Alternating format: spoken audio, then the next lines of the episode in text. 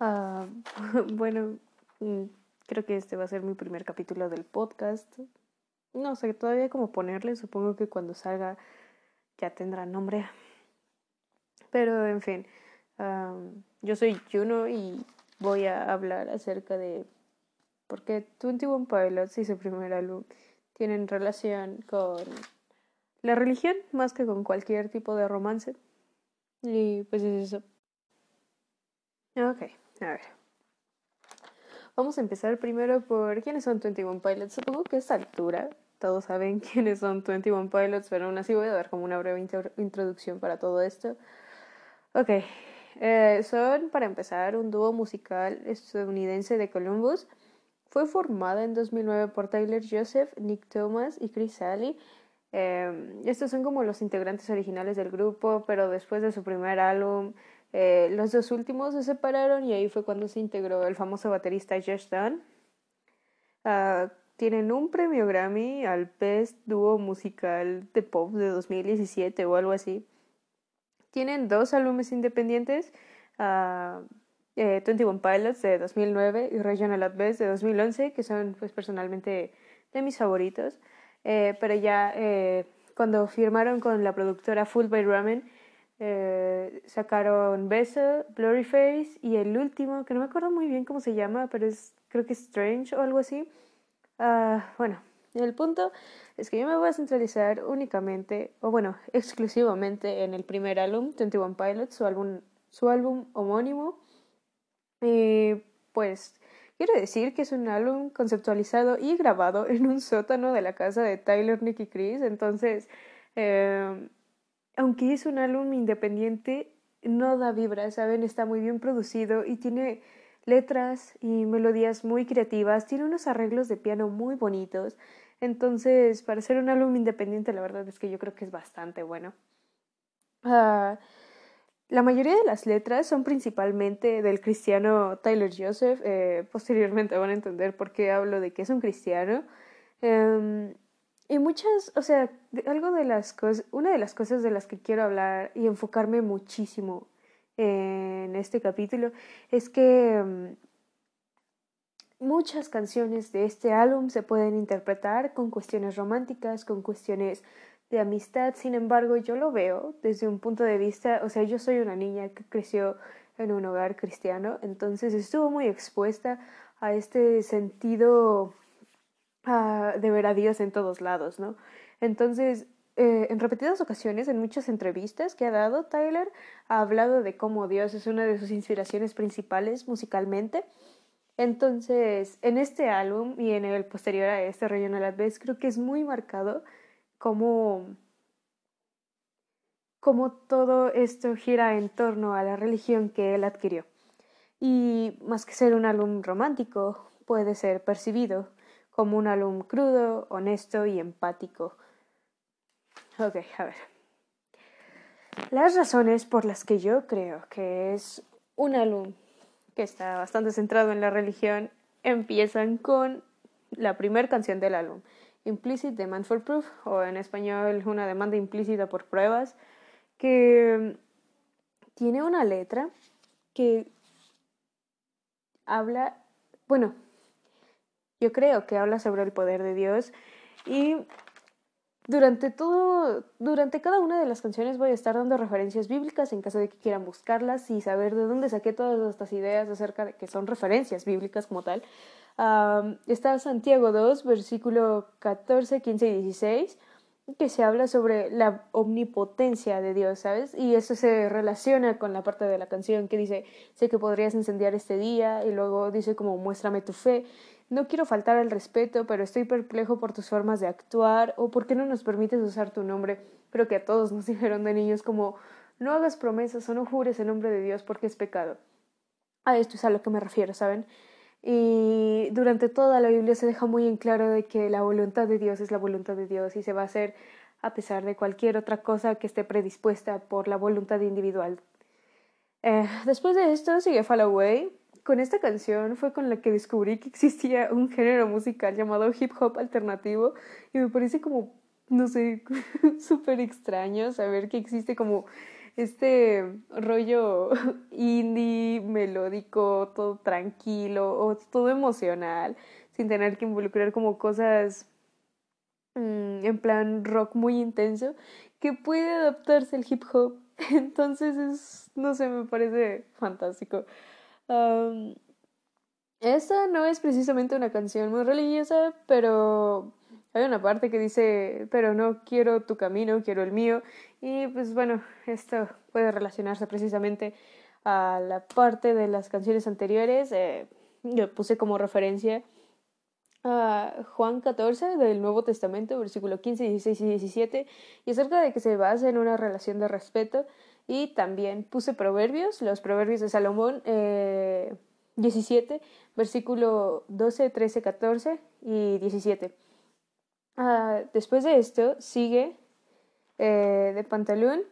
Esta es una canción que me parece, o sea, como muy, muy, muy alegre. Tiene una letra súper creativa, la melodía es eufórica, me, no sé, es, es muy bonita. Supongo que eh, deberían escucharla con más detenimiento. Habla, como muchas canciones del álbum, eh, de la tristeza y de cómo Em, pues nuestro vocalista de la banda Tyler Joseph lidia con estos problemas internos, ¿saben? Es una canción que tiene electropop, indie pop y hip hop alternativo, entonces creo que vale la pena escucharlo simplemente porque tiene todos esos géneros dentro de una misma canción, me parece fabuloso. Ah, después sigue Addict with a Pen. Addict with a Pen para mí es esional, o sea, es una canción que va muy de la mano con un sentimiento de pérdida y tristeza, pero en su momento puede llegar a interpretar partes de la canción como el consuelo que Dios proporciona en este sentido. Ah, se siente más que nada como una oración cristiana al bueno, pues al Dios que se hace referencia en esta misma religión, ¿no? Entonces empieza como, hola, sé que no hemos hablado en un tiempo y sé que no he sido el mejor de los hijos, Quería dar partes específicas de la canción para hacer referencias bíblicas, pero me parece que toda la canción gira en torno a este a, a esta oración, ¿no? Entonces, pues puse como referencia en general todos los salmos de David. Y primera de Samuel, capítulo 30, versículos 6 y 7. Es una muy buena canción, es muy triste y habla de cómo el tipo ha estado eh, dejando de estar en contacto continuo con su Dios y mantener una relación sana, ya que Dios eh, deja muy en claro en la Biblia acerca de cómo le gusta que nosotros estemos en continuo contacto con Él, hablándole, siguiéndole, eh, haciendo caso a su palabra. Y esta canción dice, hay una parte específica que dice como no he encontrado una fuente de vida, no he encontrado una fuente de ti, no he encontrado una fuente de agua. Y después habla de cómo desesperadamente intenta buscar este consuelo en Dios y es todo lo que necesita para estar bien, pero al final del día como que él no cumple las expectativas y deja, eh, o sea, y se rinde hacia todo, no sé, todo el contexto de tristeza en el que está. Después de esta, ya sigue Friend Please. Friend Please es una canción empática desde el punto de vista de alguien con un amigo que tiene depresión, ¿saben? Y bueno, yo me siento muy identificada con esta canción porque me da mucha impotencia cuando veo que un amigo está triste y es como, no sé, muy extraño. Es, es muy fácil de sentirse identificado con esta canción, ¿saben? Uh, hay una parte que me gusta mucho de la canción que es, dices que está bien, pero has perdido todo tu brillo y no sé, es muy triste. Es muy buena la canción, como siempre con arreglos de piano bonito y esas cosas. Después sigue March to the Sea. March to the Sea es una de mis canciones favoritas del álbum. Ah, y en una de estas conversaciones que tenía con mi padre acerca de lo que significaba esta canción, Em, él me dijo, es que yo la interpreto como la parábola, ¿sí es parábola? Bueno, la historia del joven rico al que Jesús le dice eh, que no, que es más difícil para las personas con dinero entrar al reino de los cielos porque les es más difícil soltar todo lo que tienen y más que enfocarse a toda la parte económica, creo que es muy importante enfocarse a esta parte de que no es fácil renunciar a lo que tienes para seguir a Dios. Entonces, la canción es de cierto modo alegre, por lo menos melancólicamente, pero en general siento que habla de cómo está dejándose llevar por esta impresión sobre las soluciones que expresa el suicidio y todo esto va en esa dirección hasta que llega una parte donde dice follow me instead, que es como, bueno, pues entonces sígueme a mí y es algo que Jesús eh, dice repetidamente en los primeros cuatro libros del Nuevo Testamento, se lo dice a los apóstoles, se lo dice a todas las comunidades a las que va a hablar, excepto pues en Nazaret, porque claro, ahí lo crucificaron. entonces, pues sí, desencadena en una negación eh, donde todo lo descrito anteriormente como una solución que lleva al suicidio, em, pues se rompe y llega una parte que dice, no quiero marchar más, eh, me doy cuenta de que Stalin está muerta, así que en su lugar te seguiré a ti. Y pues supongo que ahí es cuando este bro pues dice como, bueno, ya voy a seguir a Jesús. después sigue Johnny Boy. Y no estaba muy segura de hablar de esta canción o no, pero creo que lo merita. La canción es muy positiva, es el tipo de canción motivacional con la que puedes llorar, pero hay una parte en específico que me llega a ese lado religioso con el que algún día leí la Biblia con esta devoción ferviente en mi pecho. Y es una parte que dice, y yo cargaré con todos tus nombres y con todas tus penas. Y déjeme ver. Ya, Salmo 23. Em, es del Antiguo Testamento y bueno, creo que el Salmo 23 se aplica para muchas cosas de la vida. Entonces, si quieres encontrar una perspectiva que se parezca a esta parte de la canción en la que se refiere a que Dios va a aligerar todas estas cargas mentales y todo ese pesar, y todo ese pesar con el que tú estás llevando tu vida, pues puede relacionarse como con el Salmo 23. También hay una parte que me, o sea, mi papá me dijo, ah, también puede relacionarse con esto.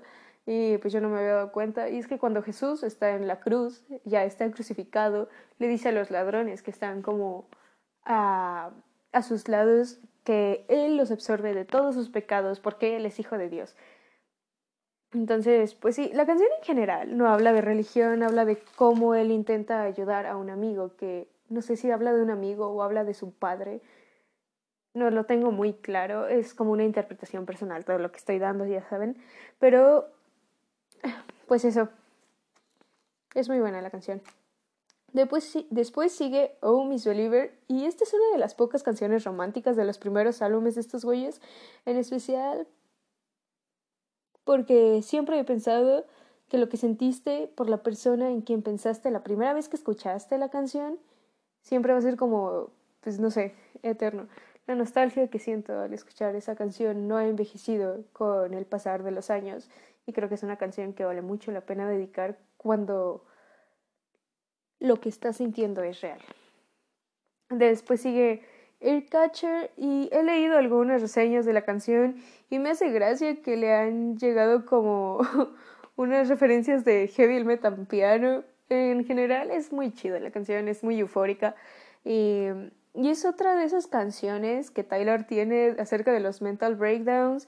Y esta canción muestra muchísima desesperación y cómo Tyler no quiere enamorarse. Mm, es como una tragedia adolescente.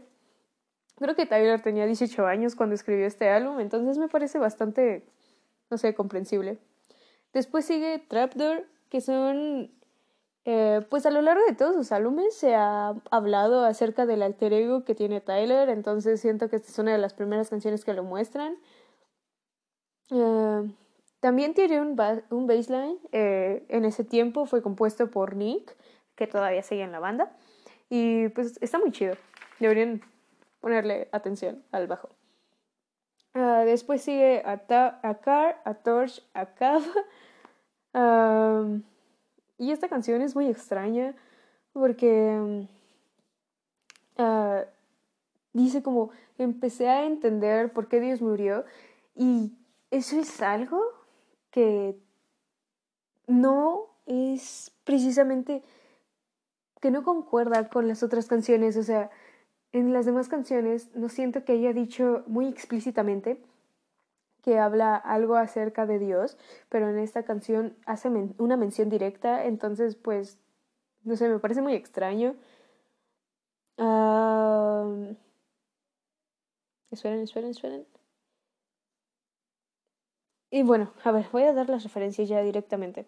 Es primera de Samuel, de 17, versículo del 1 al 58, pero si quieren ahorrarse todo el problema de leer todo el capítulo de primera de Samuel, pueden leer nada más los versículos 45, 46 y 47. Esto se relaciona por el miedo que expresa la canción. Después hay una parte que habla directamente de... Esperen.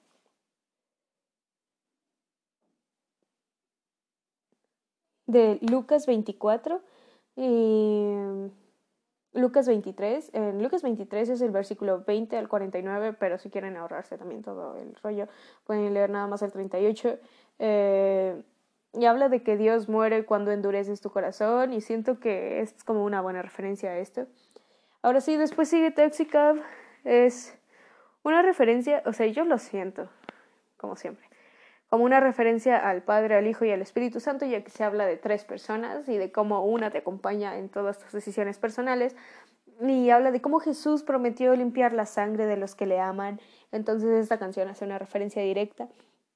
Por lo que siento que puede tener relación con Éxodo en las plagas de Egipto, ya que, pues, no sé si ustedes han leído la historia de Moisés, pero cuando pasan las plagas que matan al hijo primogénito de cada familia, Moisés y su hermano le dicen al pueblo cristiano que pongan sangre de cordero porque se supone que la sangre del cordero es pura. Ah, y luego también hay varias cosas como Génesis 22 y Génesis 27, que es como la referencia a Daniel en el foso de los leones. En ese mismo momento no puedo recordar porque por qué decidí poner estas referencias, pero si me acuerdo más adelante, pues tal vez lo mencione. Y después sigue Before You Start Your Day. Y creo que esta es muy obvia, que habla acerca de cómo, bueno, en la Biblia siempre se menciona y en todos los cultos cristianos a los que he asistido, que el día lo tienes que comenzar con una oración, o sea, con una charla hacia Dios. Eh, agradecerle porque estás vivo, pedirle por tus preocupaciones y pedirle que cargue con todas tus penas. Y,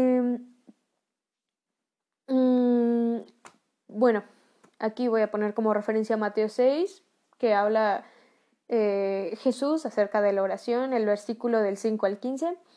Eh, habla de la oración en la intimidad y pues bueno, supongo que esto es algo muy relacionado con el ego y con esta parte de presumir que eres cristiano. No estoy diciendo que este bro lo sea, porque siento que ha disimulado muy bien este, su religión a lo largo de sus álbumes. Después sigue Efesios 6, versículo 10 al 20 Ah, del, escrito por el brutal apóstol Pablo. Ese bro me cae muy bien porque dice las cosas como son y no intenta como disfrazar sus intenciones. Y después Daniel 6, versículo 25 al 28, porque incluso cuando eh, en donde estaba se prohibió eh, la adoración a dioses ajenos, Daniel tuvo como esta voluntad de seguir orando todas las mañanas, agradeciendo a su Dios y estas cosas que me parece que son muy adecuadas para la canción. Y después viene la última canción del álbum que es, no sé cómo pronunciar Isla, Isle of Flightless Birds. Eh, es la última canción del álbum y Tyler te hace saber desde que empieza la canción de que va a ser la última canción del álbum. Esta no la voy a analizar mucho precisamente porque eh, ya van 19 minutos. Eh, creo que sí me pasé un poco, perdón. Pero pues eso, me gustaría que, que cuando la gente escucha 21 Pilots, no piense específicamente acerca de cuestiones románticas o cuestiones de amistad, ya que siento que muchas de las veces que Tyler escribe canciones, la intención no va dirigida a ese aspecto, ¿saben? Es una cuestión más íntima, algo que tiene que ver directamente con tus creencias y qué tan firme eres a la hora de decidir cosas en el plano religioso. Pero en fin, eh, eso es todo. Por favor, escuchen 21 Pilots, escuchen su primer álbum, es muy bueno. Ah, y pues eso es todo. Muchas gracias. Hasta la próxima.